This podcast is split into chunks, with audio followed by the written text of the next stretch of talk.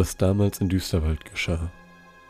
Eine Geschichte von Illustor, basierend auf den Spielen von Philippe de Payer und Hervé Mali.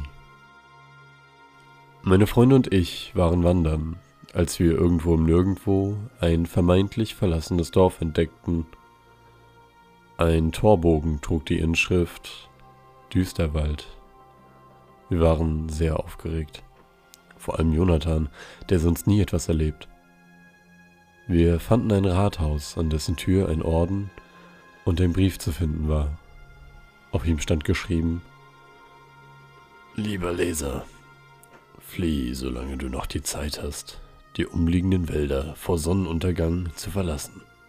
Wenn nicht, verschanze dich in einem der Wohnhäuser und bete, dass du morgen wieder aufwachen darfst. Gezeichnet der Bürgermeister von Düsterwald, LV. PS, such mich nicht. Ich bin bereits tot.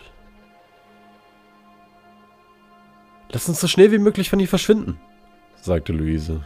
Doch nach einem Blick auf die Uhr, gefolgt von einem Blick in den Himmel, wurde allen klar, wir sollten uns verstecken, einschließen und nicht vor Sonnenaufgang wieder herauskommen. Tim hielt den Orden noch immer in der Hand und schaute fragend in die Runde.